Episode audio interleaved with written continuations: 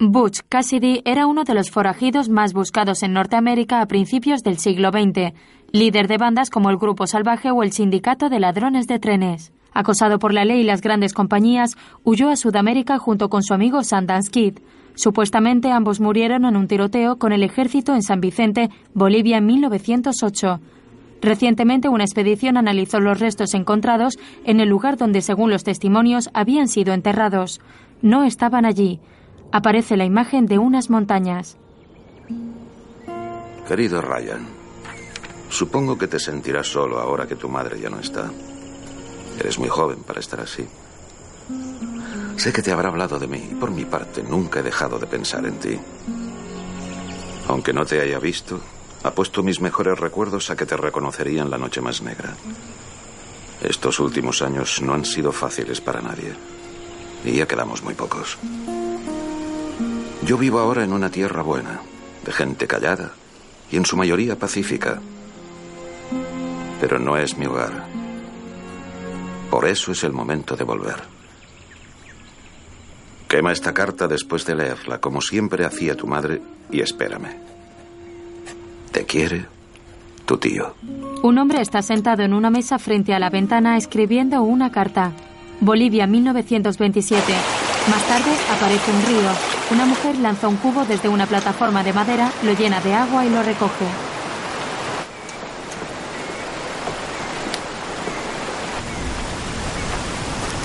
La joven pasea por un camino rodeado de árboles y entra en una choza de madera.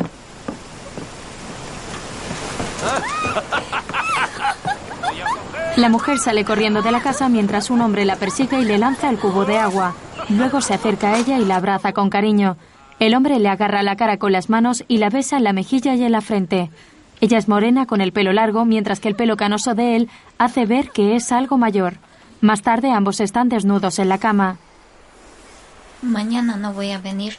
La mujer se incorpora y empieza a vestirse. Necesitamos que nos pague el trabajo de esta semana. Y las semillas también. Nunca las pagó. Ya sabes dónde está el dinero. Cógelo. No. Usted es el patrón. Usted me tiene que dar el dinero a mí. Yo no puedo cogerlo. Eso estaría mal. Yo no soy su esposa. Claro. El hombre se levanta de la cama y coge su camisa que está colgada sobre el cabecero. Tienes razón, Yana. Tienes razón. Más tarde acompaña a la joven fuera de casa y desata un caballo. Tengo ropas de agua. Señor James, se va a marchar, ¿no? Mi mamá dice que todos los gringos se marchan cuando tienen ya mucha plata. Usted es gringo, pero mm, no tiene tanta plata. Tendré suficiente con la venta de los caballos. Ten cuidado, Yana. Te veré a la vuelta de Potosí. Después me iré para no volver. La mujer baja la mirada entristecida y sube al caballo.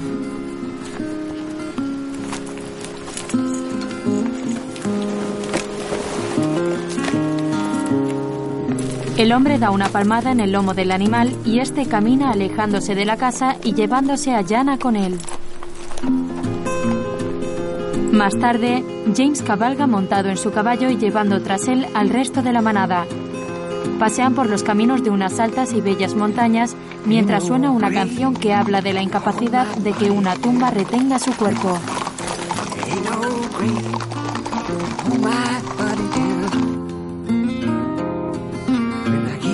Trumpet sound. I'm gonna rise right out of the ground. Ain't no grave. I hold my body down. And I look way down the river. What do you think I see? I see these bad angels coming after me. Ain't no grave. Cae la noche y James ha parado para descansar. Se fuma un cigarro sentado en el suelo junto a una hoguera mientras contempla el horizonte.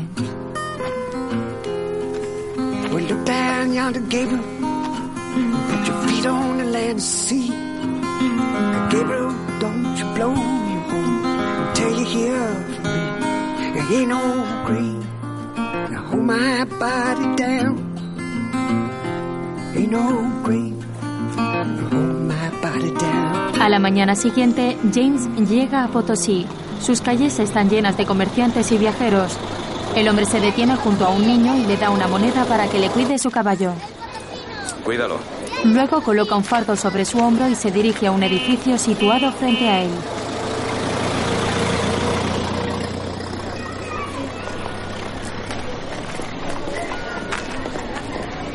James entra en el banco de la ciudad. La estancia está llena de gente que guarda cola tras unos mostradores cubiertos por unos cristales. James espera su turno pacientemente.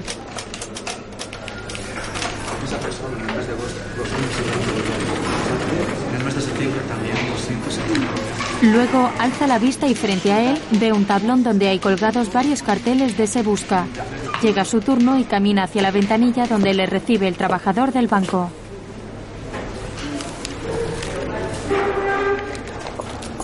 Me llevo todo mi dinero. En dólares, por favor. El hombre coge la documentación de James y la lee con atención. Luego este está contando todo su dinero y metiéndolo en el fardo de tela. En ese momento, el director del banco sale de su despacho y se dirige a él. Señor Blackthorne, ¿hay algo en nuestro trato que le haya disgustado? Pues verá, sí hay algo.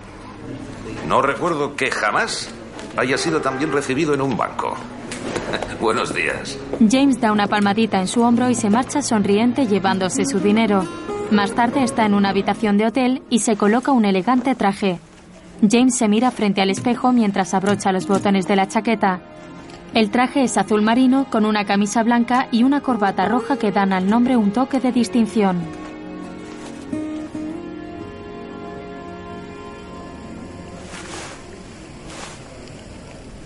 Más tarde, Blackthorn está en la barra de un bar y un camarero le sirve una botella.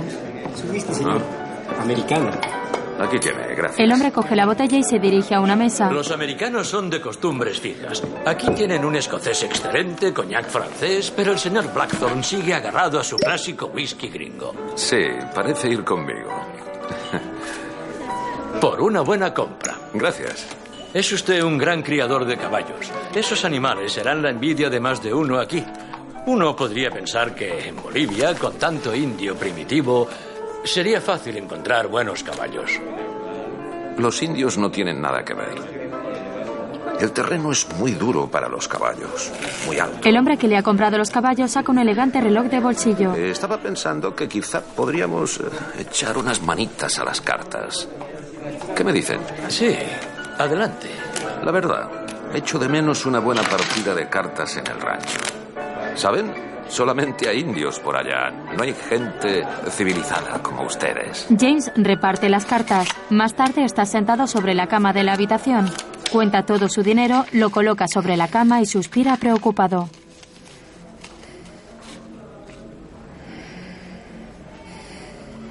Luego mira el reloj de bolsillo que ha ganado jugando a las cartas. A la mañana siguiente, James cabalga a lomos de su corcel a toda velocidad a través de una extensa llanura.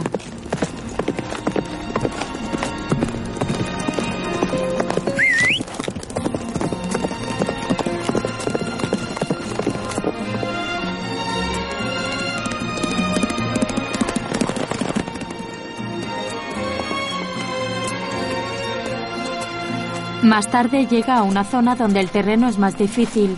Baja del caballo y camina sobre una espesa tierra. Sube una colina y al otro lado ve a un caballo tumbado en la arena. James se acerca a él y comprueba que está muerto. Luego mira las alforjas que hay tiradas en el suelo y están vacías. El hombre mira extrañado a su alrededor.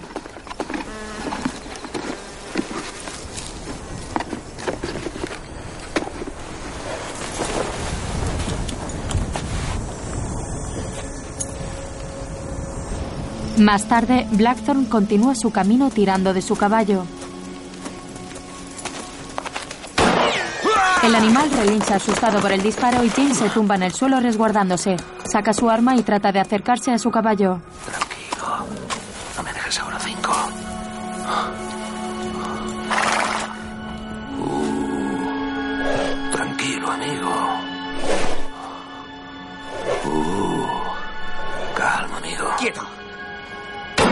Un segundo disparo hace que el caballo empiece a correr y se aleje de James. Ven aquí, ven aquí. Eso es. El hombre se monta en el caballo y trata de huir, pero James le dispara tumbado desde el suelo y lo hace caer del animal. Luego este corre asustado. ¡Ah! ¡No! ¡Cinco! ¡Eh! ¡So! ¡Maldita sea! James observa cómo su caballo se aleja. Luego se acerca al hombre que ha tratado de robárselo y le quita su pistola. No me quedan balas. Levántate. El hombre se incorpora lentamente y cuando está sentado, James le golpea con la culata en la cara tumbándolo de nuevo.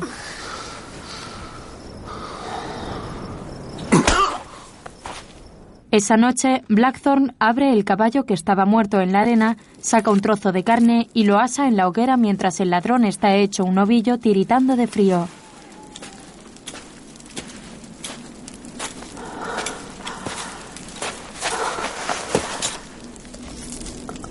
El hombre está con las manos y los pies atados y se arrastra por la arena intentando acercarse al fuego, pero James lo mira desafiante. Por favor. Me muero de frío. ¿Chileno? Español. Ah, un conquistador. Yo solo he venido a trabajar.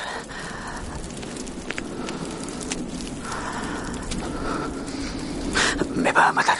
¿No debería? ¿Tienes idea de en qué parte del mundo estamos? ¿Eh? Estamos en medio de la nada. Todo mi futuro se fue con ese caballo. Todo lo que tenía. Seis mil dólares para volver a casa. Solo el caballo valía 500. Y ahora tengo tu mísera vida en mis manos. Y no vale nada. Lo siento. Creí que venía por mí. Por favor, solo quiero vivir un poco más. Solo, ¿eh? James se incorpora y camina lentamente hacia el español que lo mira asustado. Luego coloca un pie sobre sus piernas y le corta la cuerda que ata sus manos. El hombre lo mira extrañado mientras James se aleja. Vive, pues.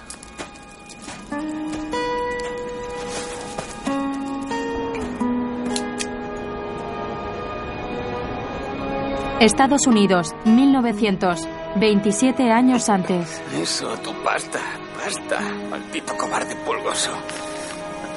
Solo era un saltito. Ah, los mejores caballos. Cochino pulgoso. ¡Ah! Voy a hacerte brincar de aquí hasta el paso. Un joven ya puesto rubio está tumbado en el suelo atrapado en una alambrada mientras su caballo pasta frente a él. Ve a dos hombres cabalgar hacia ellos. Oh, mierda. Venga. Venga. El hombre trata de alcanzar su pistola mientras los jinetes lo apuntan con una escopeta. Luego los vaqueros son derribados de sus caballos y el hombre los mira sorprendido. ¿Qué estás haciendo, Butch? Mal sitio para descansar. Ya, pero tiene buenas vistas. Los jinetes que lo han salvado saltan la alambrada con sus caballos sin problemas. Luego la mujer se dirige a los vaqueros a los que han derribado y les da el tiro de gracia mientras el hombre se acerca a su amigo y lo ayuda a librarse de la alambrada. Ah, está en todo. ¿La enseñaste tú? No creo que nadie le haya enseñado nada. Y ya va siendo hora de que te aprendas su nombre.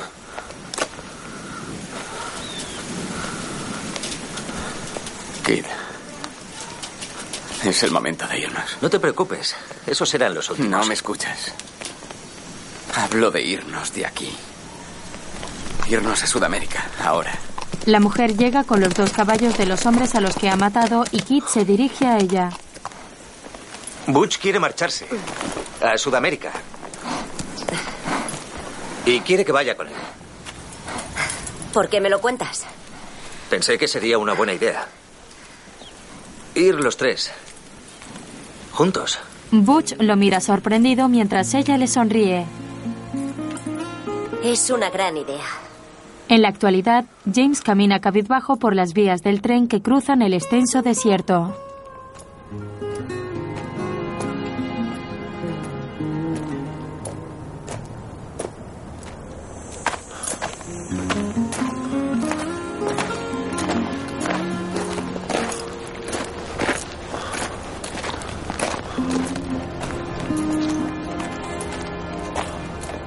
Luego el hombre se detiene a descansar a la sombra de un depósito y ve llegar al español caminando por las vías y cubriéndose la cabeza con su chaqueta.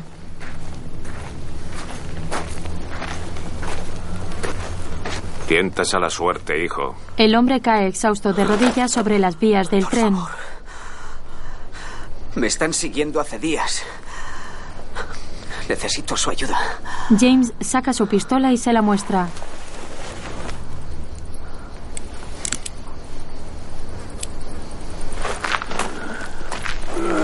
Luego se levanta, tira de una cuerda y hace bajar un tubo que arroja agua del depósito sobre las vías.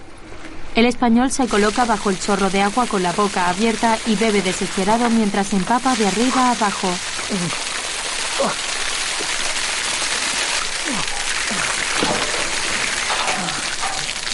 James vuelve a tirar de la cuerda y recoge el tubo. Ya puedes seguir tu camino. Taipí está a unas 15 millas. Solo tienes que seguir las vías. Aunque consiga llegar, me alcanzarán y me matarán. Bien por ellos, sean quienes sean. No lo voy a repetir, hijo de perra. Levántate y sigue las vías.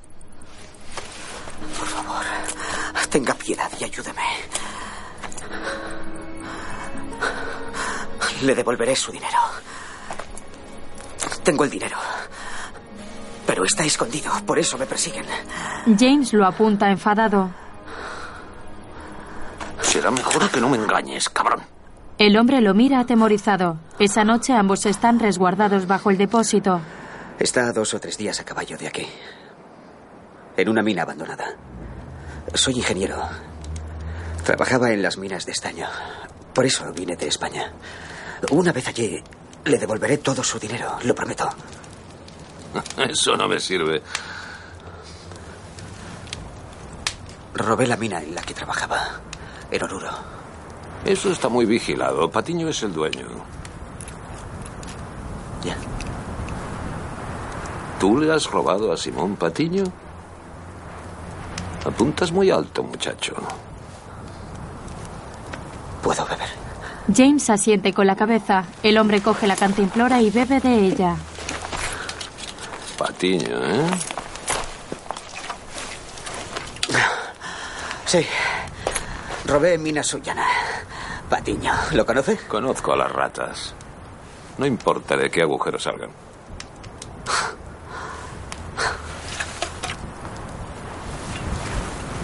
¿Cuántos te siguen?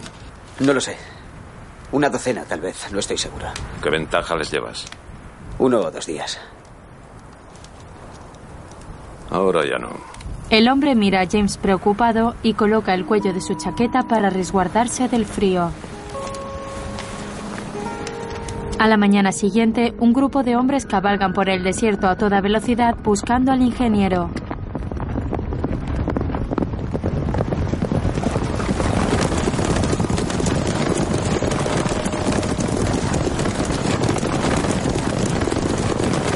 Mientras James y el español caminan entre unas montañas rocosas. ¿Quién es usted? Yo me llamo Eduardo. ¿Cuánto dinero robaste, Eduardo? No mucho. Solo un poco para... Nadie le roba no mucho al hombre más rico del continente. ¿Cuánto le robaste? Diez mil libras esterlinas. Cincuenta mil dólares americanos, más o menos. Ya, pues 25.000 serán para mí. Pero si habló de seis mil. Oye, la única razón por la que sigues vivo es porque puede que tengas dinero. Y me debes la mitad. Me lo debes por cada paso que doy sin caballo, por cada hora que paso sin agua y también por no haberte matado la primera vez que te vi. ¿Lo has entendido? Sí. Pues cierra la puta boca y sígueme. James continúa su camino y Eduardo lo sigue resignado. Más tarde empieza a oscurecer y James camina cansado hacia las vías del tren seguido por el ingeniero.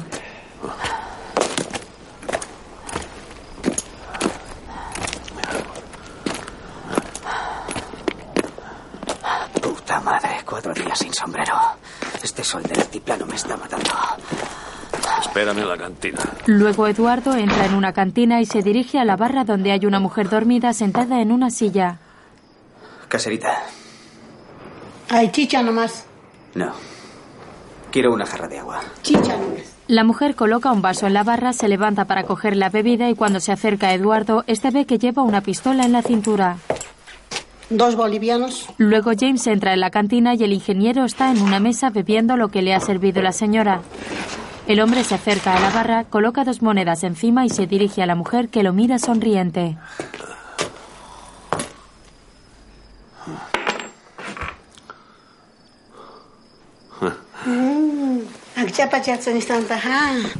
Isawala Pacha. Deme de beber. Y quiero también dos cajas de munición. La misma que usted. Solo me queda una caja. El hombre carga su pistola y mira a Eduardo. He comprado un par de mulas. Es todo lo que hay por aquí.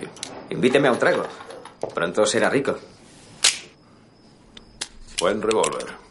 Luego coloca una botella sobre la mesa y se sienta frente al ingeniero. Mira hacia la mesa del fondo y ve que los hombres se han quedado dormidos. Debo darle las gracias. Podría haber muerto. El altiplano es el infierno. No eres nadie para juzgar esta tierra. Y tampoco te estoy ayudando. Solo quiero recuperar lo que es mío. De acuerdo. Bueno, ¿qué hacemos ahora? ¿Beber?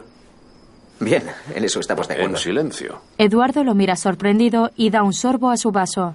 A la mañana siguiente, el ingeniero está tumbado sobre un montón de paja y duerme profundamente. ¿Quieres levantar el culo? Hay un par de mulas esperando. Date prisa. El hombre se incorpora a un dormido y sale del cobertizo. Venga. Cuando usted quiera. James monta una de las mulas y Eduardo se dirige a la otra donde ve un sombrero sobre el lomo.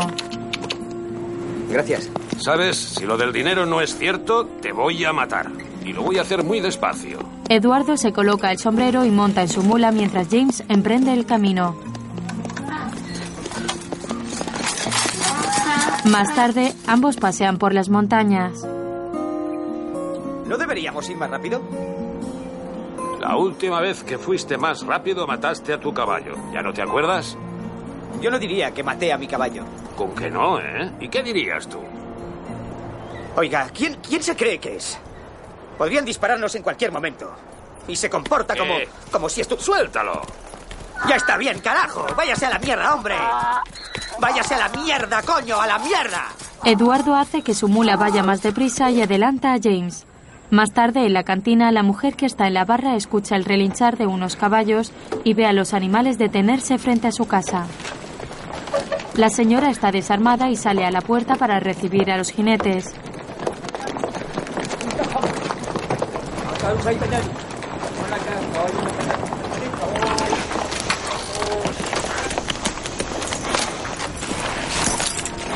Mientras Eduardo y James llegan a la mina y pasean junto a un tren abandonado.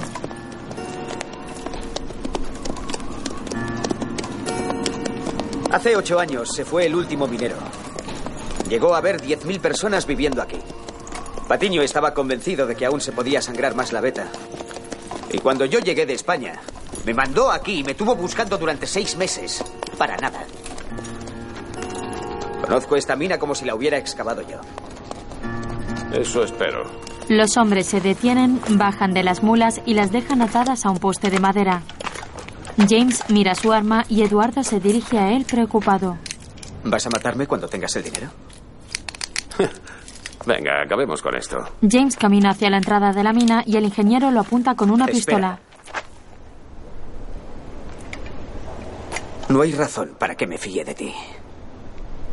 Hay mucho dinero ahí dentro. ¿De dónde has sacado esa reliquia? No se me dan mal las mujeres bolivianas. ¿Vas a dispararme? ¿Eh? No. No querría. Hace días que estamos juntos y ni siquiera sé tu nombre. No me puedo fiar de alguien sin nombre. Pues deberías fiarte de mí. Te he salvado la vida un par de veces, ¿no? Además, yo no soy tu problema. Tu verdadero problema viene por allí. ¿Qué? Esa polvareda. Eduardo se gira indeciso y ve una polvareda emerger de detrás de la montaña. Podrían ser varios de tus amigos al galope. El hombre le apunta y le enseña unas balas. Está vacía, hijo. Eres hijo de puta. sí. Si supieras cómo me llamaban en Wyoming. James camina hacia la mina y Eduardo va tras él mirando hacia atrás asustado. Mientras los caballos trotan a toda velocidad, dejando tras de sí una nube de polvo. James y Eduardo están en el interior de la mina y se alumbran con un candil. Estamos cerca. La siguiente galería a la izquierda. La cabeza. ¿Cuándo descubriste que tenía otro revólver? Hará diez minutos. Eduardo se detiene, abre el tambor de su pistola y ve que está cargada.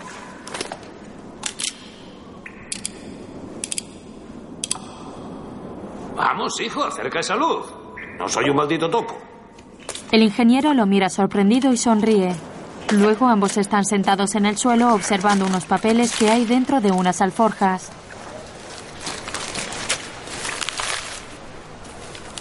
Está todo aquí. Lo voy a repartir ahora. ¿Repartir qué? ¿Cómo? No hay nada que repartir. Aquí dentro no sirve. Si logras salir puede que valga algo, pero ahora lo único que tienes es tu estúpida arma y tu lámpara. ¿Cómo coño salimos de aquí? Sígueme. Es lo que estoy haciendo. Vamos. La mina tiene muchas salidas por toda la montaña. Los hombres se dirigen hacia un túnel y se detienen al escuchar unas voces. Retroceden y James prepara su arma. ¿Y ahora qué, señor ingeniero? Dispara las luces. Déjales a oscuras. Está bien, aquí tienes tu arma. Unos hombres caminan por el túnel iluminándolo con lámparas de aceite. ¿Listo? Listo. Ya. James y Eduardo se colocan en la entrada del túnel y disparan contra los hombres que se acercan a ellos dejando la zona a oscuras. Más tarde, Eduardo rompe una tapadera de madera y ambos salen a la superficie. ¡Maldito español! ¿A esto le llamas una salida? La entrada al infierno debe ser más fácil. Gracias a esta salida. Va a ser del todo imposible recuperar nuestra pista, abuelo. ¿Dónde coño estamos? Están en la superficie de una montaña en cuya cima hay un molino de viento. Eduardo se tumba en el suelo para descansar y mira a James.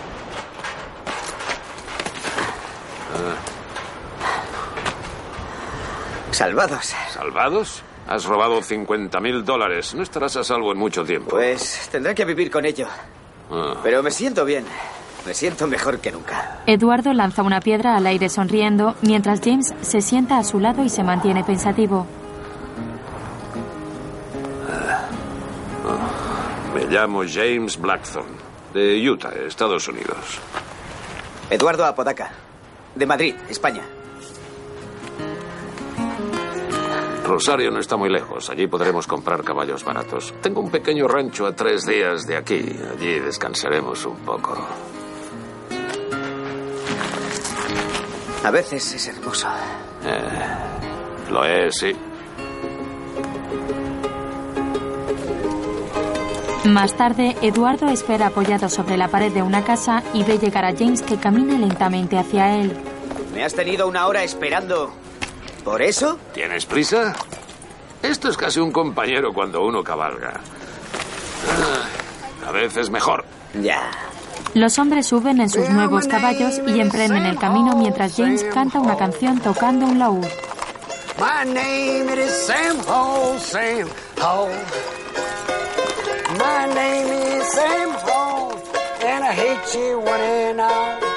I hate you one and all. Damn eyes. Más tarde, James dispara contra un conejo mientras Eduardo trata de cogerlo.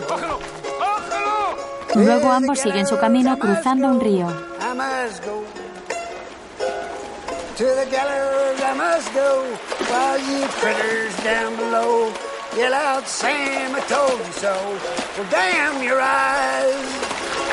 Luego siguen su camino atravesando una bella montaña.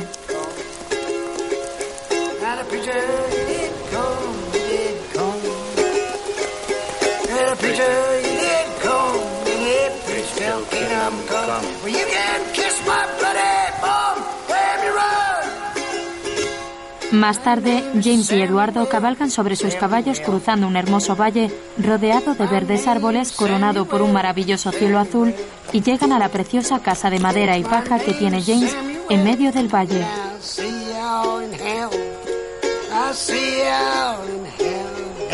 Esa noche, James descansa en su cama mientras Eduardo trata de colocar un colchón y unas mantas en el suelo del salón.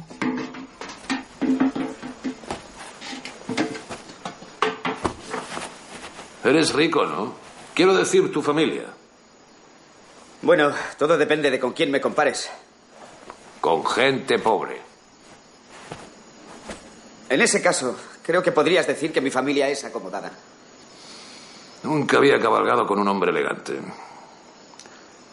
Ni pensé que lo haría. A la mañana siguiente, James escribe una carta. La amistad es lo más valioso que puede tener un hombre. Vale más que el dinero, las tierras, los caballos o el ganado. Es lo único que no se olvida jamás. Y es para siempre. Tu padre lo creía. Y tu madre también. Tu tío Butch. El hombre deja la mirada perdida a través de la ventana. En flashback aparece Sundance Kid atándole el corpiño a su novia que se mira frente a un espejo mientras Butch los observa tumbado desde la cama.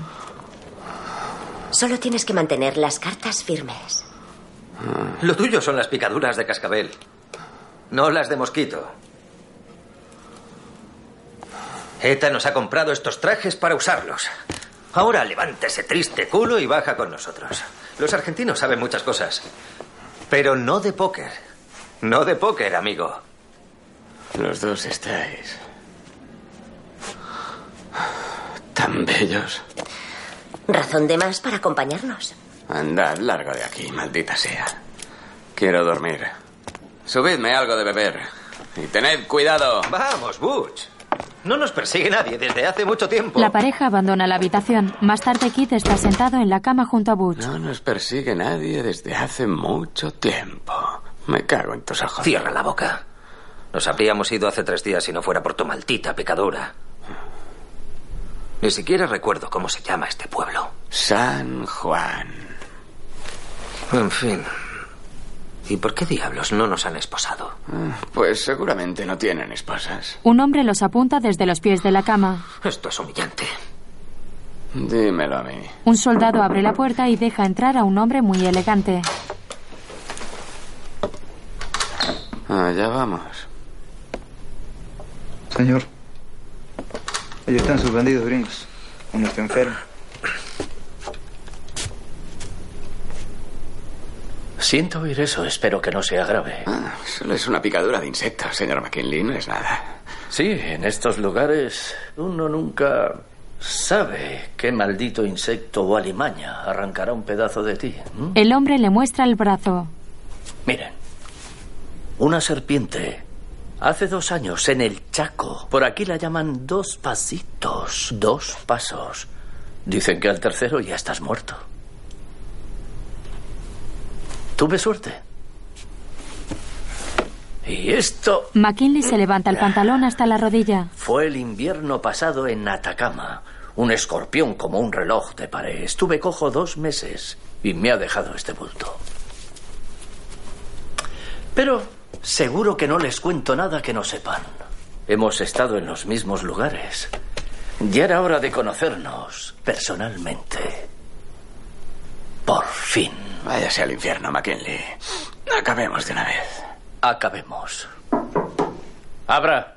Es el alguacil. El soldado abre la puerta y una pistola le apunta en la cabeza. Eta entra en la habitación y el hombre retrocede unos pasos. Señor Albion McKinley, le presento a la señorita Eta Place. Vaya, vaya. McKinley. Si es todo un caballero. Yo creía que los hombres de Pinkerton eran unos tarugos sanguinarios vendidos al mejor postor. ¿Vas a huir en ropa interior? En la actualidad, James está sentado en la mesa con Eduardo y Jana habla con ellos.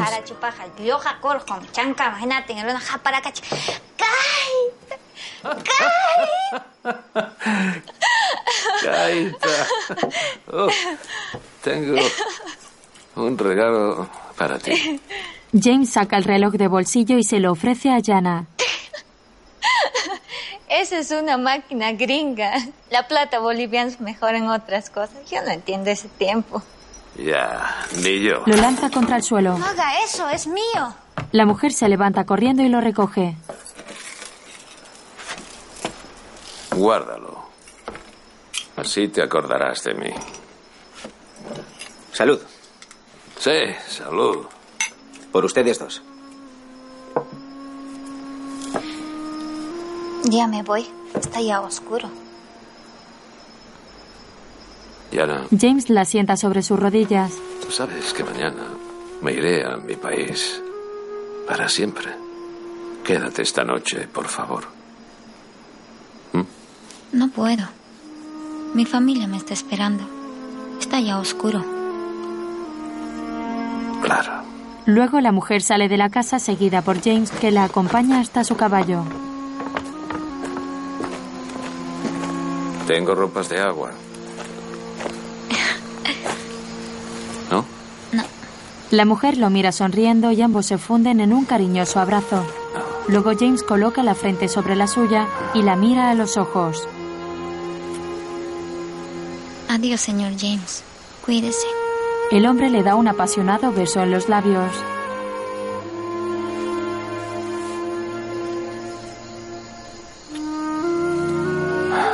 Más tarde, James entra en la casa cabizbajo y se sienta frente a su amigo.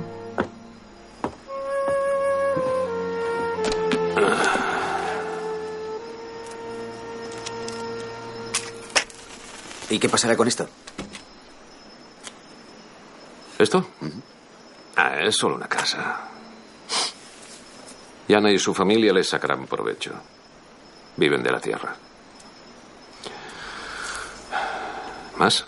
Eduardo asiente y James sirve una copa.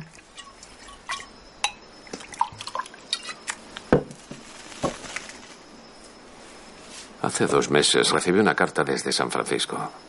Una mujer a la que. a la que amé mucho. Había muerto de tuberculosis. Dejó un chico. Un hijo al que no he conocido. Y pensé. que ya era hora de volver y hacerle una visita. No sé. Hacernos compañía. A veces creo que solo hay dos momentos en la vida de un hombre. Uno es cuando se marcha de casa y el otro cuando vuelve a ella. Todo lo demás es solo lo de en medio. Así que estamos en el mismo camino, pero vamos en direcciones opuestas. Más tarde, Blackthorn está descansando en su cama. Escucha un ruido fuera de la casa y se levanta.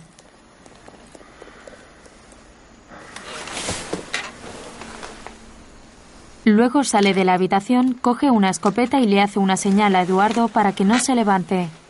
El ingeniero coge su revólver y se coloca tras el sofá agachado.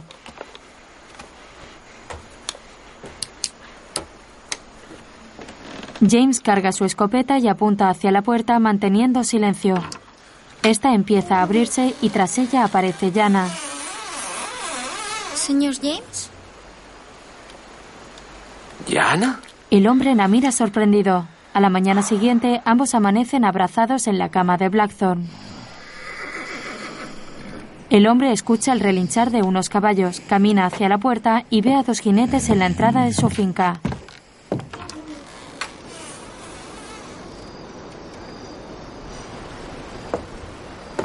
James sale de la casa y camina hacia ellos.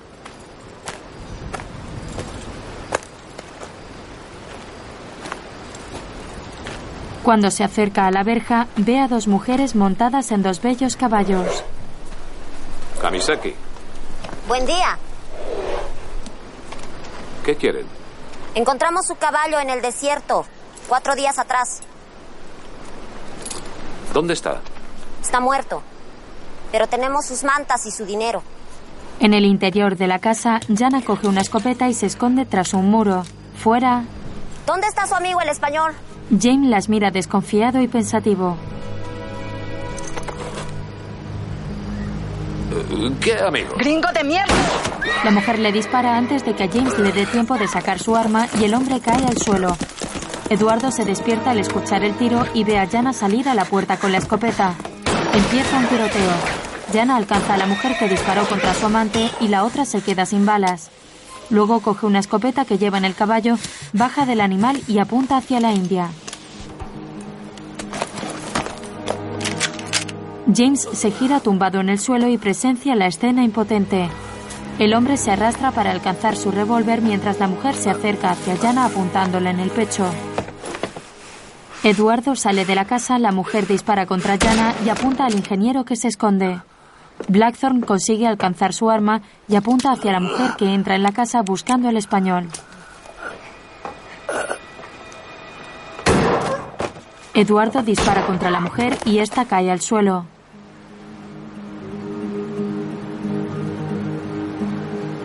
Luego el cuerpo de Jana está tumbado en el suelo con la cabeza apoyada sobre la pared y un disparo en el pecho que cubre su ropa de sangre. James se levanta y camina hacia ella. El hombre deja caer su revólver al suelo y se arrodilla junto al cuerpo de su amante. Yana.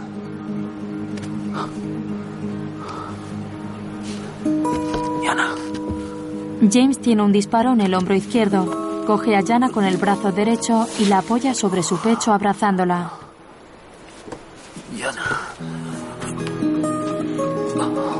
Eduardo sale de la casa y presencia la triste escena. Blackthorn llora abrazado al cuerpo sin vida de su amante.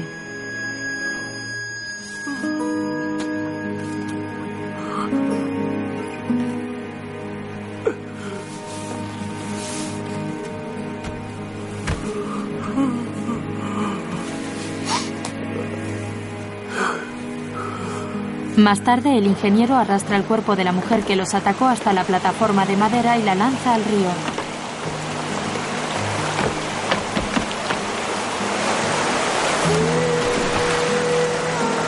El cuerpo de la bandida es arrastrado por la corriente río abajo chocando con las piedras.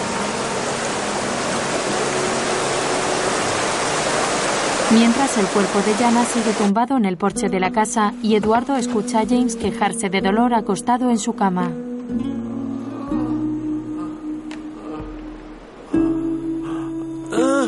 Blackthorn tiene la herida cubierta por una casa que está empapada de sangre. ¡Jana! El español arroja el cuerpo de Jana al río y lo ve alejarse sumergido en el agua.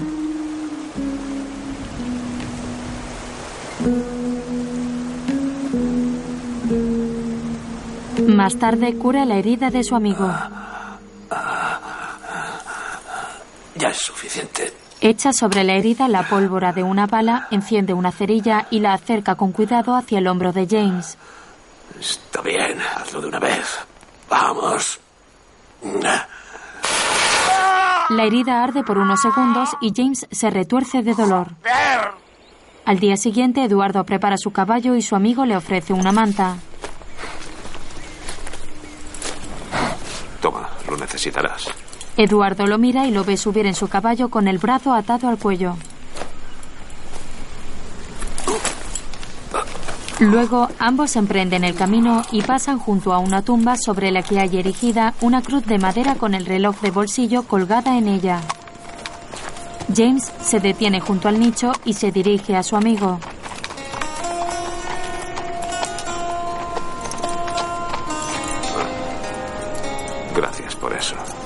Luego ambos continúan su camino.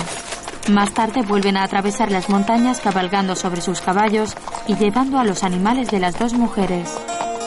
Son muy listos. Alguien debió decirles que íbamos juntos. Y mandaron a dos mujeres para que no sospecháramos. Cuando se den cuenta de que no vuelven, vendrán a buscarnos. Los hombres llegan a una pequeña aldea donde encuentran a un hombre y una mujer y James se dirige a ellos. Coca Wakitai. El hombre le coloca unas hojas en un pañuelo y se las entrega. Dispara. Ah, El señor le sonríe y James sigue su camino seguido por su amigo.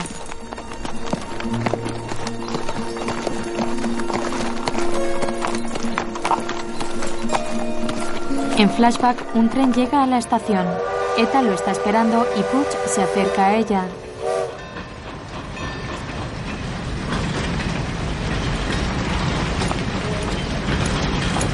El hombre coloca una maleta junto a la bella mujer, se quita el sombrero y la mira. Eta aparta la mirada. Se quedó fuera. Sí. Es un largo viaje. Si pude llegar aquí, puedo volver. Todos podemos. La mujer acaricia su vientre visiblemente abultado. Te perdonará. Ya lo conoces. No hay nada que perdonar, Butch. Yo no os abandono. Solo defiendo lo que es nuestro.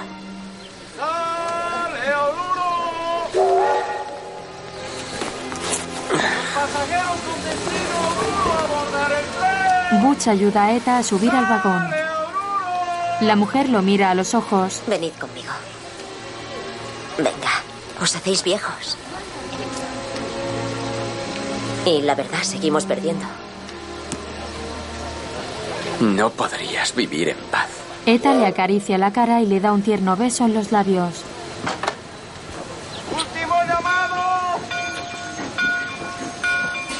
Os quiero a ambos.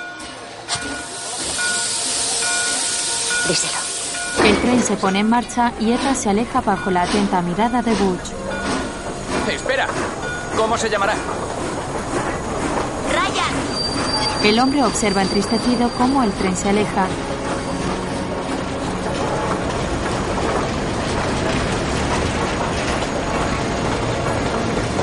Luego Kit sale al andén, observa a la mujer marcharse y se dirige a su amigo.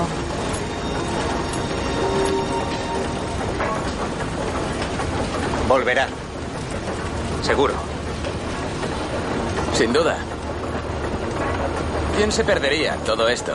Butch se coloca su sombrero y se marcha. En la actualidad, James y Eduardo cabalgan a toda prisa cruzando un extenso desierto. All it's silver and it's gold. And you have to get along with meager fare.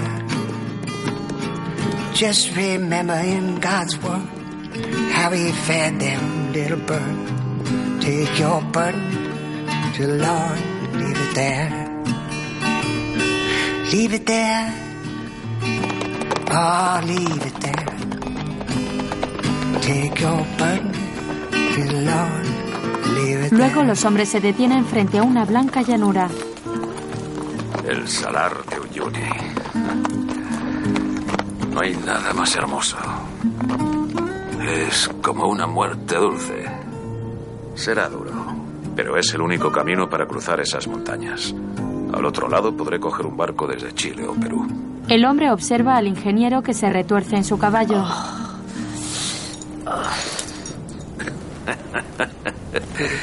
Ven aquí, hijo. Desmonta. El hombre escupe sobre su mano mientras Eduardo se acerca a él extrañado. Bájate los pantalones. ¿Estás loco? Si no te curo las heridas, no podrás cabalgar. Y morirás aquí. Venga, date la vuelta. James refriega sus manos mientras el ingeniero se da la vuelta y se baja los pantalones. ¿Listo? Puede que te escueza un poco. El hombre le sube la chaqueta y le pone el ungüento en el trasero mientras Eduardo muerde la alforja para soportar el dolor.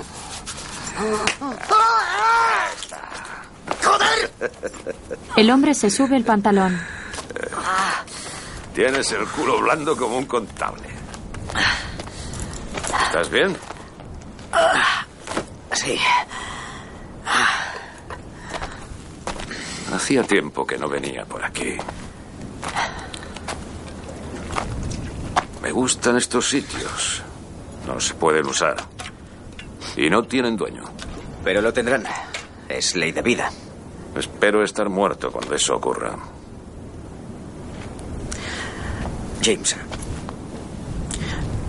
Quería decirte todo lo que ha pasado con Jana y... No, no. Yo sabía tan bien como tú a qué me arriesgaba. No hay más que decir. Deberíamos ponernos a cubierto, bailar esta noche. Ven una casa frente a ella. Los caballos no aguantarán mucho a esta altitud. Sin aire, ni agua. ¿Qué hacías en tu tierra? Ah, lo sabes muy bien, ¿verdad? El hombre le sonríe sentado frente a él. Cubríamos seis estados en los buenos tiempos. Algunos más grandes que este país. Antes las cosas eran diferentes. Había, había sitio para todos. Eh, pero vinieron el ferrocarril y las grandes haciendas. Y todo cambió. Se convirtió en una guerra. Y acabamos en el bando de los perdedores. ¿Por qué Bolivia? Ah, estaba muy, muy lejos. ¿Muy lejos de qué? De todo. Y un día me desperté y me encontré solo. Era como si todos los que conocía estuvieran o muertos o en la cárcel. A mí también me daban por muerto, así que hice lo que todo buen muerto haría. Me fui a criar caballos. Veinte años. Menudo cambio. Una vida tranquila. Ya ves, soy demasiado mayor para ser lo que era, un romántico y anticuado bandido. Haberte hecho hacendado también. Ahora sería rico, en vez de estar aquí conmigo. ¿Rico? He sido libre como el viento. No hay mayor riqueza que esa. Y también he tenido amigos. Eduardo lo mira orgulloso. Luego se asoma por el hueco de una ventana y mira al exterior. Esos no duermen. Seguro que has matado a alguno no tan amigo. ¿eh? Nunca tuve que matar a nadie. Hasta ahora. Venga, hay que ensillar los caballos. Los indígenas que los persiguen los observan desde la montaña sentados en torno a una hoguera.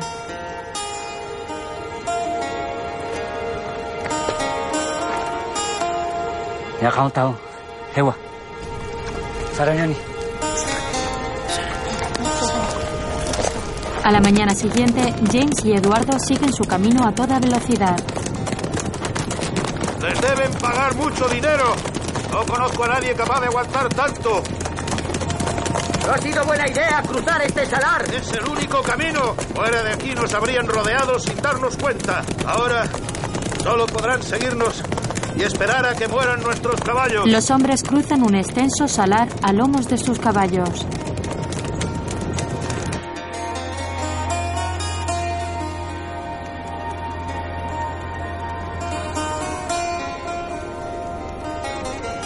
Más tarde continúan su camino y el caballo de Eduardo cae al suelo exhausto. El hombre cae con el animal y James se vuelve al verlo.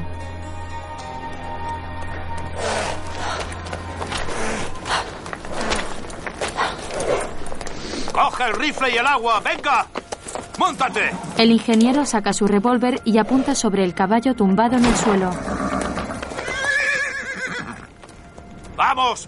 ¡Venga! Luego sube al animal que lleva James atado a una cuerda y emprenden el camino. Más tarde, el grupo de jinetes indígenas que los persigue cruzan el salar montados en sus caballos.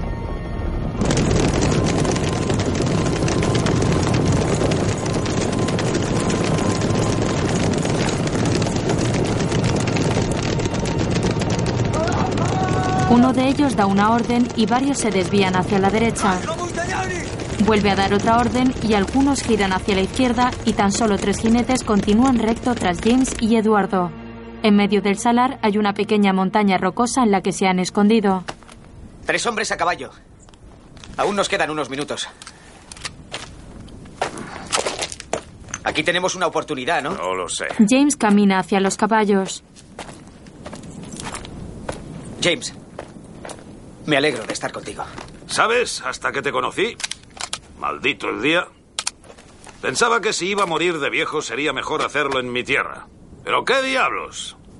Este es tan buen día como otro para morir. Ese día aún no ha llegado, viejo. Claro que no, hijo. Nadie muere nunca. Pero por si acaso será mejor enterrar el dinero antes de que Patiño lo recupere. No hay tiempo. Están demasiado cerca. James y Eduardo se colocan tras unas piedras apuntando hacia los tres jinetes que se acercan velozmente hacia ellos. Van a rodearnos. Saben que estamos aquí. El ingeniero se levanta y camina hacia el lado contrario tratando de ver a sus enemigos.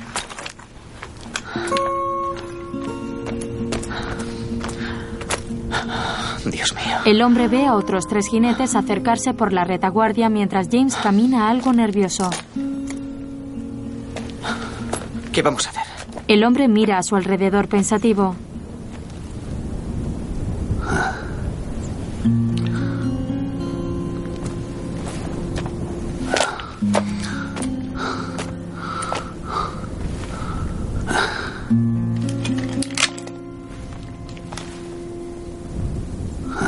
Luego mira a su amigo y se arrodilla junto a él. Escucha. Coge el caballo fresco y el dinero. Dirígete al sudeste, siguiendo la cordillera. Si tienes suerte, llegarás a tu pizza. ¿Qué? Yo cogeré el otro caballo y me iré al sudoeste. Sus caballos deben estar muy cansados. Nos veremos allí. Pero... Es lo mejor, separarnos. Los matarán. Este lugar te matará antes que ellos. No quiero quedarme solo. Tu caballo aguantará, no temas. Eduardo sube al caballo contrariado. Buen chico. Y recuerda, hacia el sudeste, ¿de acuerdo? Y no compres una mansión de esas con flores, ¿me oyes? Gasta el dinero rápido. Pero... ¡Ya! ¡Mierda! Ambos emprenden el camino separados. Luego James galopa a toda velocidad hasta que el caballo no puede más y se cae al suelo.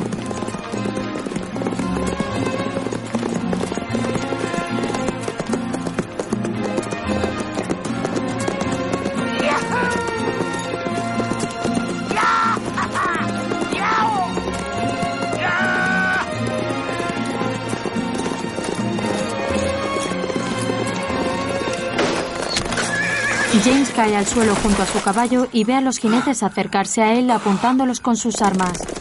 El hombre coge su escopeta, se coloca tras el caballo y dispara contra ellos.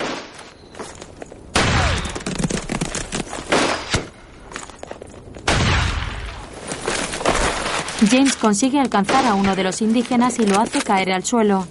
El otro dispara contra él pero falla. James carga de nuevo su escopeta, dispara y lo tira del caballo. Uno de los jinetes se remueve en el suelo colocando la mano sobre su vientre mientras James se acerca lentamente a él. ¡No te muevas! ¡No te muevas! El hombre coge su arma y trata de incorporarse.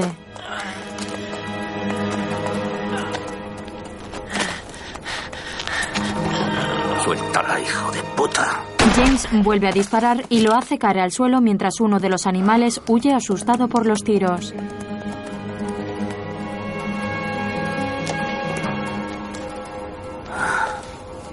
Más tarde, Eduardo está tumbado en el suelo y frente a él hay un jinete muerto.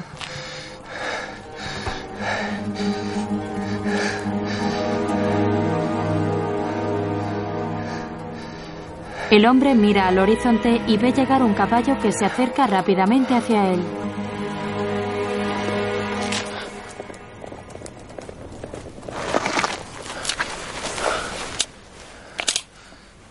El ingeniero apunta hacia el jinete, dispara, pero se ha quedado sin munición. Trata de recargar el arma y se le caen las balas al suelo. Luego mira al hombre que ha muerto junto a él y corre a por su arma.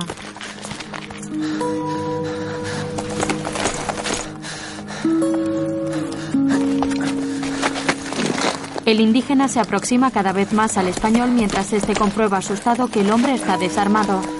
Luego mira hacia el caballo y ve una escopeta en su lomo, pero ya es tarde. Eduardo se queda arrodillado junto al cuerpo del indígena que ha matado y observa cómo el otro baja del caballo.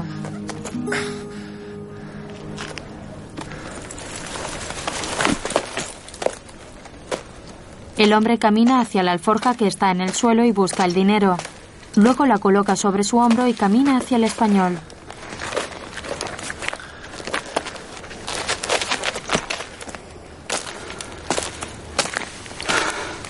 ¿Cuántas veces fuimos juntas? De cacería. Amigo. El hombre le apunta en la cabeza y Eduardo mira al suelo resignado. tu espalda. En ese momento el ingeniero se levanta rápidamente y le clava un cuchillo en el vientre. El hombre cae de rodillas frente a él y empieza a sangrar por la boca.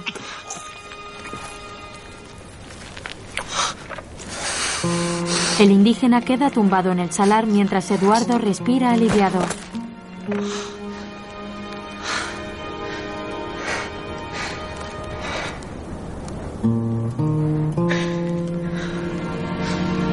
Después, James mira al frente y ve a lo lejos a uno de los hombres aproximándose a lomos de un caballo. Decidido, sale corriendo del lugar. Más tarde, cabalga cansado por el salar cuando está anocheciendo. Mira hacia atrás y ve que el mismo jinete le persigue a paso tranquilo.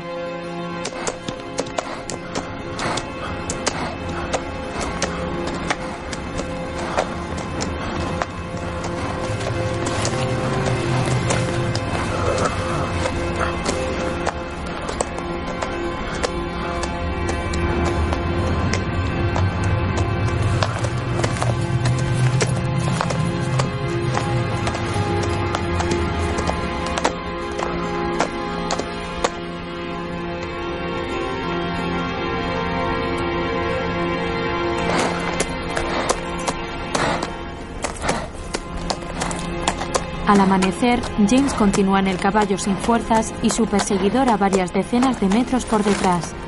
James echa su cuerpo sobre el caballo cuando ya no le quedan apenas fuerzas. Vuelve a mirar hacia atrás y ve que el jinete ha caído del caballo desplomado.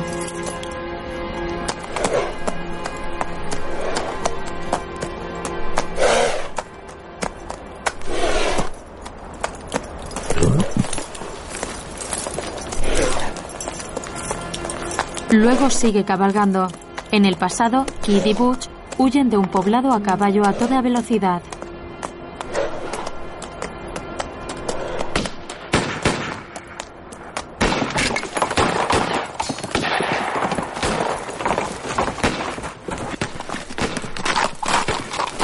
Sundance se cae del caballo.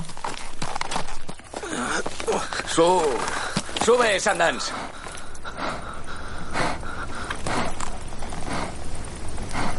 Ya no nos persigue nadie. Creen que seguimos en el corral. La bala sigue dentro. ¿Crees que el chileno y el gringo aún viven? No, cuando los encuentren creerán que somos nosotros. Entonces, somos libres. Estar muerto me gusta. Joder, si lo hubiera sabido antes. Dame la mano, Sanders.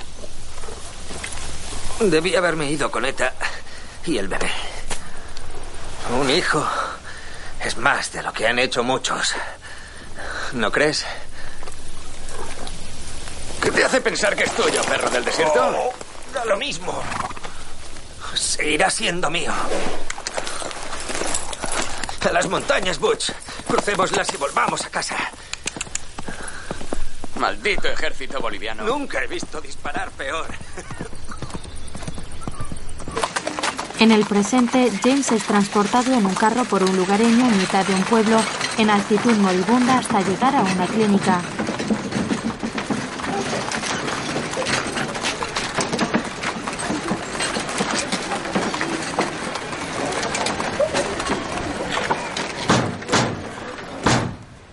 Luego un médico le atiende cuando McKinley llama a la puerta.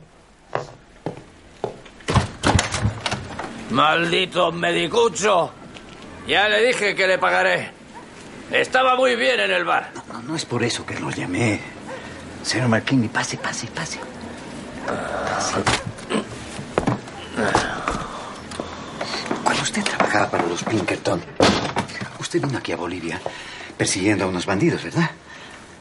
Vaya, magnífico. He encontrado mi memoria. Y resulta que es un maldito matasanos boliviano. Si recuerdo bien, usted siempre dijo que los hombres que mataron allí en San Vicente no eran sus bandidos. Bueno, quizás tenía usted razón. Pero no está demasiado borracho, ¿verdad? Que le jodan. Ahora vamos a ver si usted estaba en lo cierto o no. McKinley mira a la camilla donde está tumbado James dormido, cubierto con una manta, y se acerca lentamente a él.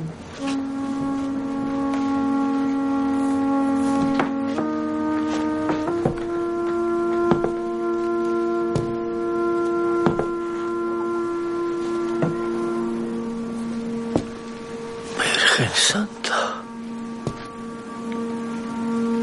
Por el amor de Dios, es él. Él, ¿verdad? Sí. Robert Leroy Parker. Butch Cassidy. Todos me pedirán perdón. Todos esos cabrones que tienen. Una herida de bala, deshidratación y fatiga. Solo necesita descansar. Descansar. Más tarde, James sigue dormido y McKinley está sentado frente a él bebiendo de una botella de vino en actitud pensativa.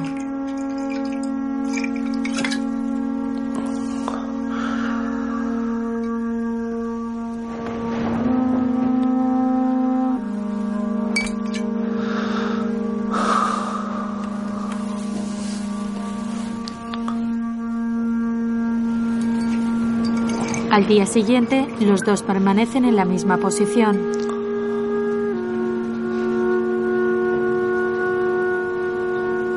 Aquí estamos.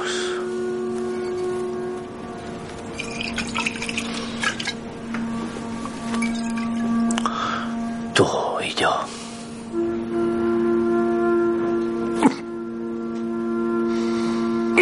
James comienza a reanimarse.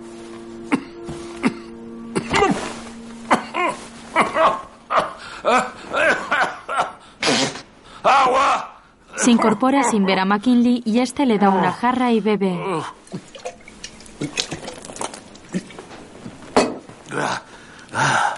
Tiene mala pinta. Incluso peor que la última vez que nos vimos. ¿Qué diablos hace usted en Bolivia? ¿No tiene nada mejor que hacer? ¿Y dónde está mi pistola?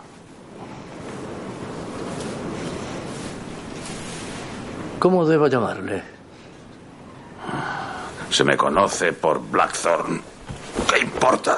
Importa. Claro que sí.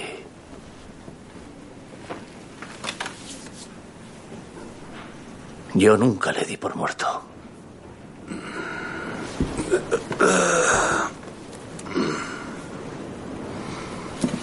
Extraño mundo este. ¿No está de acuerdo, señor Blackthorn? Se acerca a él y le ofrece la botella. James se incorpora y la huele.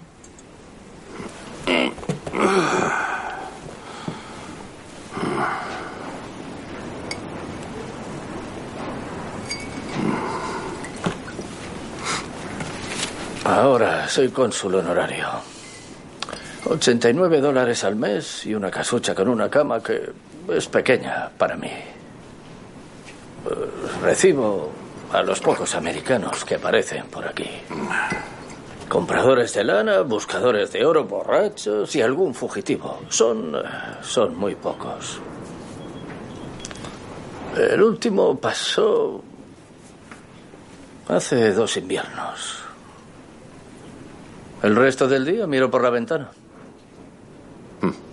Triste historia. No es una gran vida. No, no lo es.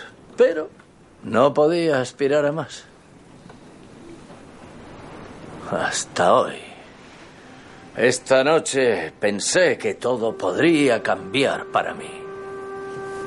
Que podría comprar incluso una gran cama y volver a casa sobre ella sonriendo y saludando. Al pasar.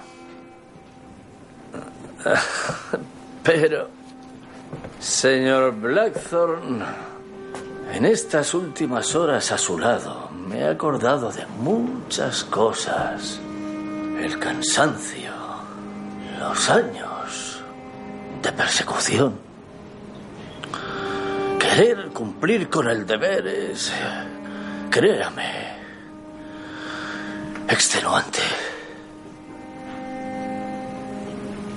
Y aquí, en este maldito pueblucho, he encontrado el descanso.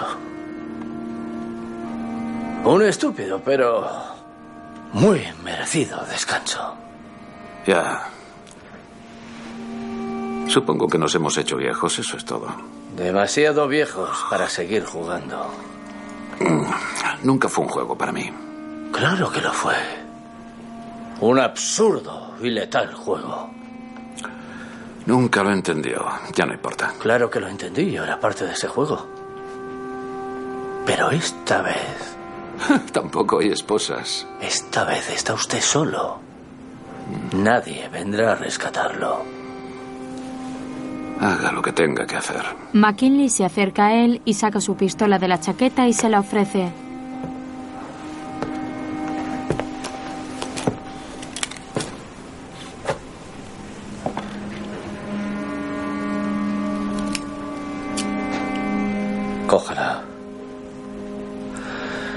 Considérelo una forma de seguir descansando. James la coge y McKinley recupera su botella.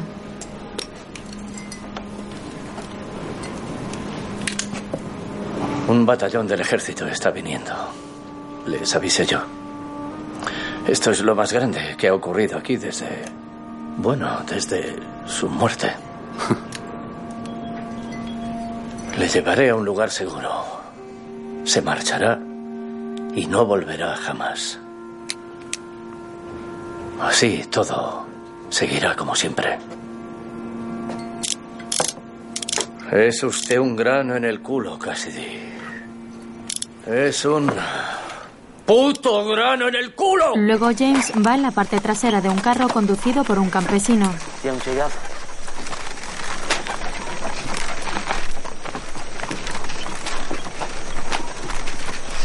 Llegan a una pequeña casa. Aquí hay comida chicha. Gracias. Yo sé lo que es usted, señor.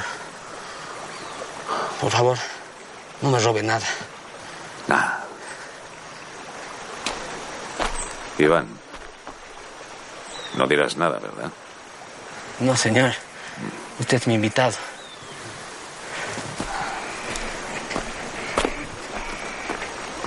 Iván se marcha y James se queda sentado en la puerta.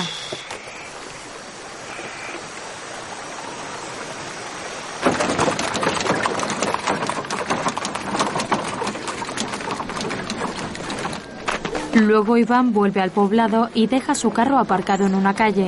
Baja de él y ve un grupo de distintas personas asomadas a una comisaría. La puerta está flanqueada por dos soldados. Dentro está McKinley prestando declaración.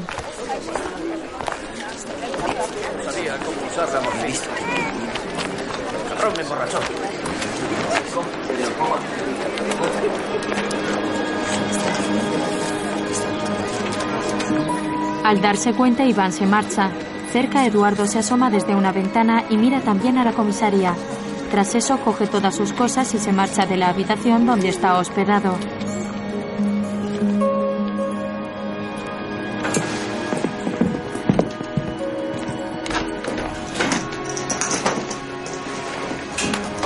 En otro momento, James escribe una carta en la casa de Iván. Querido Ryan, ahora tengo dinero suficiente para empezar una nueva vida, tal vez criando caballos o ganado. He conocido a un viejo amigo de tus padres. Se acuerda mucho de ellos. Eran gente especial. Ya no queda mucha sangre como la tuya. Estoy ya de camino.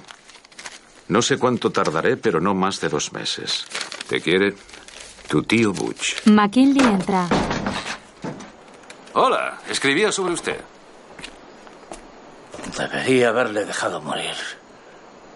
Eduardo Apodaca, ¿es amigo suyo? ¿Lo ha visto? ¿Dónde está? Va al oeste por los cañones, estaba en Tupiza.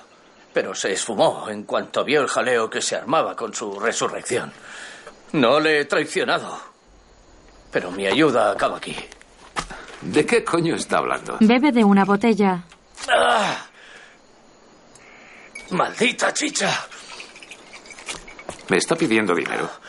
Métase su asqueroso dinero donde le quepa. Estaba mejor muerto, Cassidy. Y espero que pronto lo esté. Yo beberé hasta olvidar esto. Pero para usted... No hay licor suficiente en esta mierda de mundo. En mi época, los forajidos robaban bancos, asaltaban trenes. Jamás habrían robado a familias mineras. No, señor. ¿Familias mineras? Debería dejar la botella, McKinley. Está perdiendo la chaveta. ¡Que le den! Él no robó a las familias mineras. Robó a Patiño, la mina suyana. ¿Se lo ha creído? ¿Le engañó y se lo tragó? Dios, casi me da pena. Su amigo español no trabajaba para Patiño, sino para los mineros. La mina era de ellos. Hace ya dos años que se la arrebataron a Patiño. ¿Pero dónde estaba usted metido? No se hablaba de otra cosa. Los mineros se enfrentaron a los dueños. Impagos, asesinatos, nada nuevo. Hubo una batalla campal y muchos mineros murieron. Entonces intervino la justicia y este país nunca deja de sorprender. Les dio la razón a los mineros, concediendo la propiedad de la mina a las familias supervivientes. Aunque no fue una coincidencia, claro, la mina estaba casi vacía. Hasta el ingeniero español que trabajaba para Patiño les apoyó. Pobres tontos, fiarse de un español.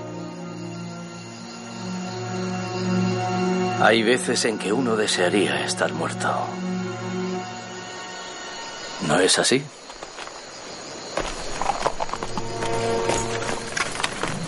Hasta nunca, señor Blackthorn. Se marcha dejando a James totalmente incrédulo apoyado en la barra del pequeño rancho entre las montañas. Luego vuelve al interior con gesto de fastidio.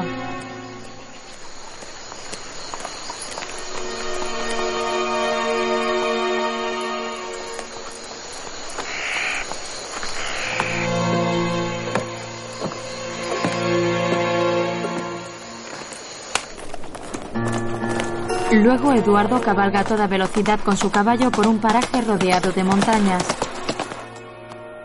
Atraviesa un paraje rocoso del desierto recorriendo kilómetros y kilómetros en su huida.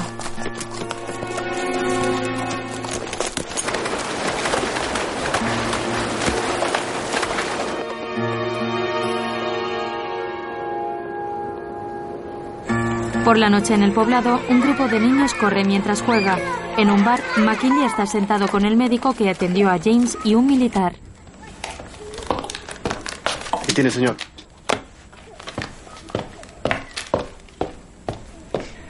Vamos a agarrarlo. No puede andar lejos. ¿O qué le parece, McKinley? Le acercan un cartel de Se Busca con la cara de Butch y su recompensa.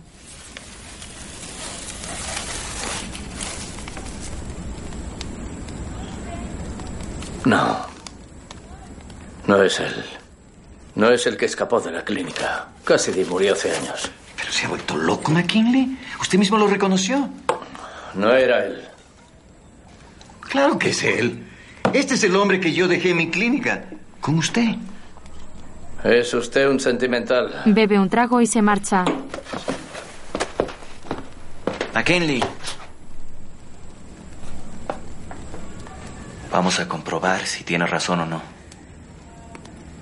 Saldremos al amanecer. Y usted viene con nosotros. McKinley le mira serio y luego sale. Fuera están varios de los indígenas que le miran de modo desafiante. Él los mira unos segundos y después se marcha.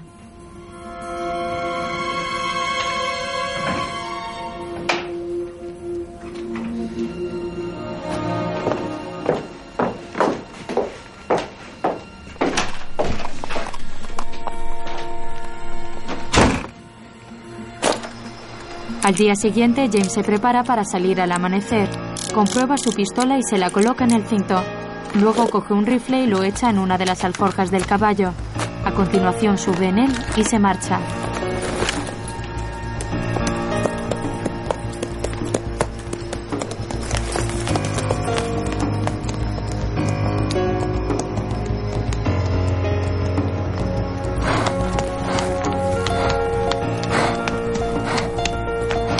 Después, el sol brilla con fuerza. James camina entre unos matorrales y al llegar a una zarza se percata de que hay un trozo de tela en una de las ramas. Más adelante mira al suelo y descubre unos excrementos de caballo aún frescos. Vuelve a montarse en su caballo y se marcha. A varios kilómetros tras él, en el desierto, avanza la expedición en su búsqueda.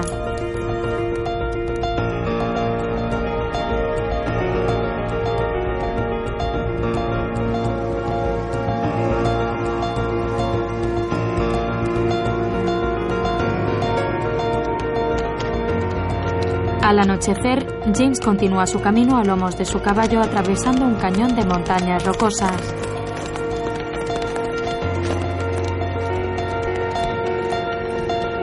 Cordillera Andina, frontera boliviana. En el pasado, Kid está sentado durmiendo y una ligera nevada cae sobre él.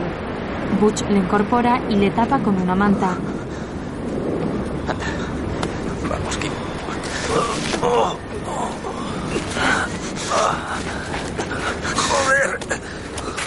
Bajo el suelo donde él estaba hay manchas de sangre en la arena.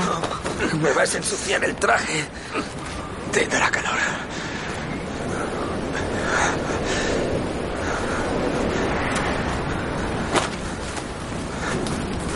Todos creerán que hemos muerto y...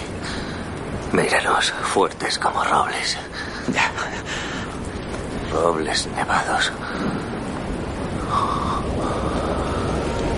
Bolivia. Joder, Bolivia. Sabía que serías el último. Todos han muerto y tú. Estás tan solo. Y tan lejos de casa. Mi pobre amigo.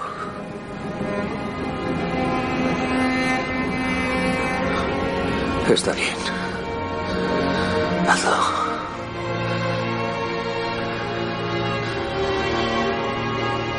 Es un buen momento. Hazlo. Butch coge el revólver de Kid y luego le da un beso en la mejilla. A continuación le agarra la cabeza y le dispara en ella.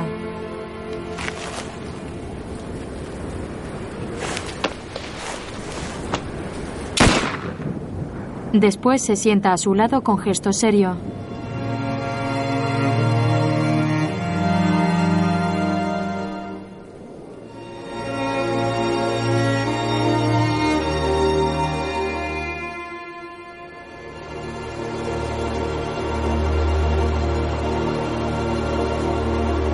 En el presente, James está pensativo mirando a Eduardo, el cual está dormido entre unas rocas ante él. Al despertarse se incorpora presuroso.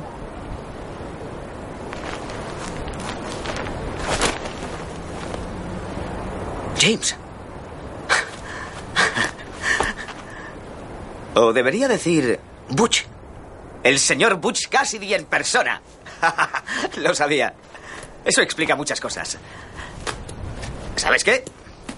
En tu pizza, todo el mundo gritaba que el famoso bandido gringo seguía vivo. Y yo comprando ropa nueva. ¿Te imaginas? Tranquilo, habrán perdido mucho tiempo. Eduardo coloca las alforjas sobre su caballo y se gira hacia James, el cual permanece sentado en el suelo mirándole con frialdad. Camina hacia el sonriente. Así que aquí estamos. A solo unas horas de la libertad y de la buena vida. ¿Estás bien? No pensarás que te había abandonado. No podía quedarme allí con tanto revuelo. Y sabía que aparecerías. La mina no pertenecía a Patiño.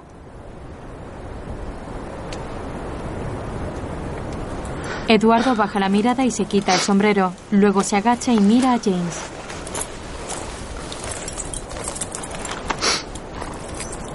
Y tú no te llamas James Blackthorne. Bueno, todos tenemos secretos. Las cartas ya están boca arriba. Tienes razón. La mina ya no era de él. ¿Y qué? Tenía otros dueños. Dueños, de todas formas. 50 mil dólares, James. Eso no es mentira. Venga. Vámonos, mira.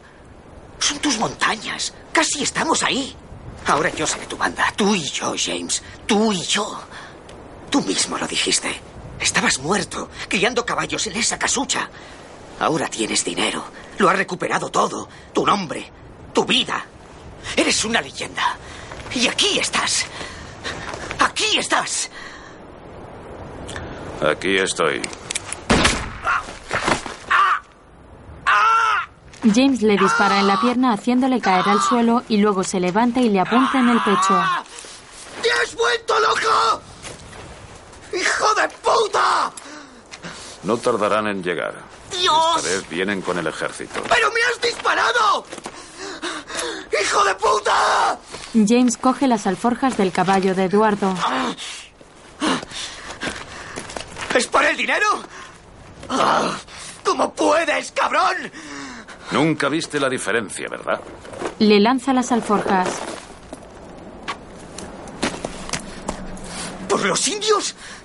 ¿Por un puñado de mineros? ¿Por ellos? ¿Y qué hay de mí? ¡Yo soy tu amigo! ¡Te lo he dado todo! ¡Todo! ¡Te salvé la vida! ¡Te he devuelto tu nombre! ¡Yo! ¡La diferencia! ¡Qué puta diferencia! ¡Qué puta diferencia! James quita el resto de cosas que hay sobre el equino y luego lo desata dejándolo en libertad. El caballo se marcha subiendo un pequeño montículo. ¿Vas a dejarme aquí así, hijo de puta? ¿Eso harás? Está bien. Está bien. Devuélveles el dinero. Devuélveles el dinero. Pero no me dejes aquí, por favor. James se monta en el caballo y se acerca a él. Por favor. James se marcha dejándolo solo.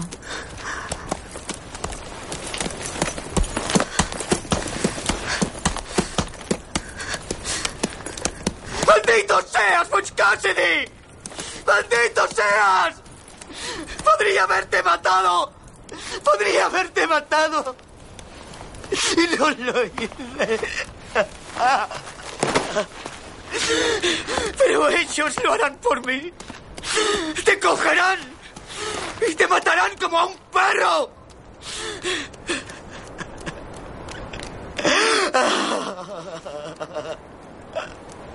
No me dejes aquí, por favor. Luego James cabalga en paralelo a un riachuelo en dirección a las montañas. Más tarde, Eduardo está sentado liándose un cigarrillo y canturreando. A la horca voy a ir.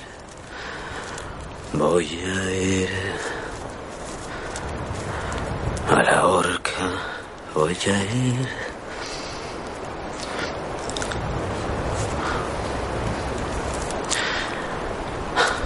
Mira a lo lejos y descubre al ejército aproximándose. A la horca voy a ir. Cuando va a encenderse el cigarrillo, se lo quita de la boca y sonríe.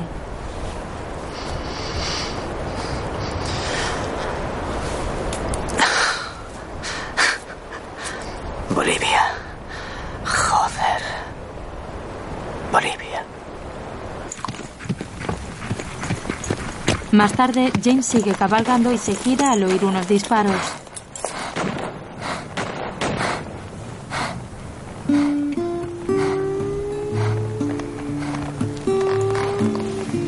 Sonríe con el precioso paisaje de fondo y luego continúa su camino, mientras el cuerpo de Eduardo yace muerto sobre las piedras. Uno de los indios se agacha y coge una de las alforjas. Al ver que el dinero está en su interior, sonríe y se lo muestra a los demás. Traveling through this world below. There's no sickness, no toil, no danger. El indio se lo entrega a una de las mujeres, mientras el oficial al mando se dirige a McKinley. No crea que hemos terminado. Seguiremos adelante. El indio asiente mirando al oficial y este da una orden a todos para continuar.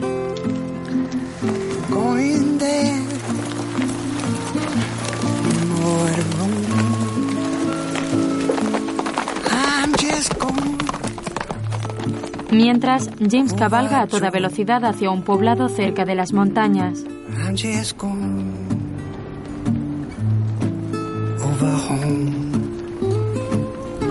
Al atardecer, los indígenas y los soldados continúan su camino atravesando un paraje entre las rocas.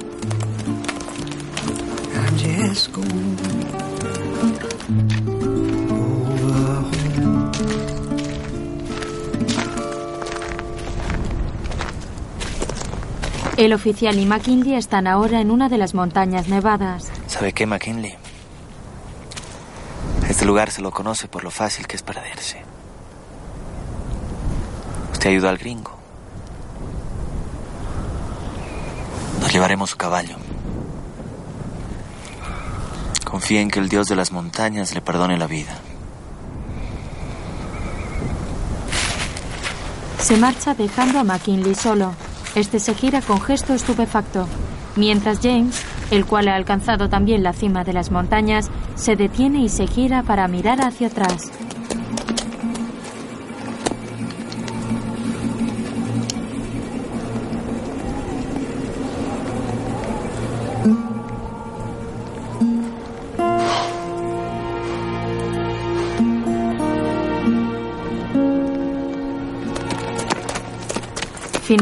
Continúa cabalgando hacia el frente.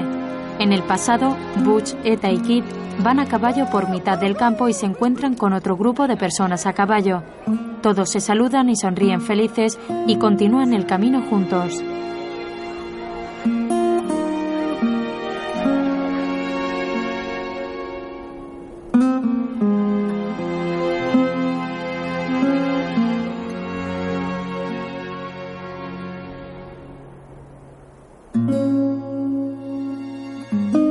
Eta le ofrece una botella a Butch y este la coge sonriente. La imagen se congela hasta tornarse a blanco. Sobre esta comienzan a aparecer los títulos de crédito.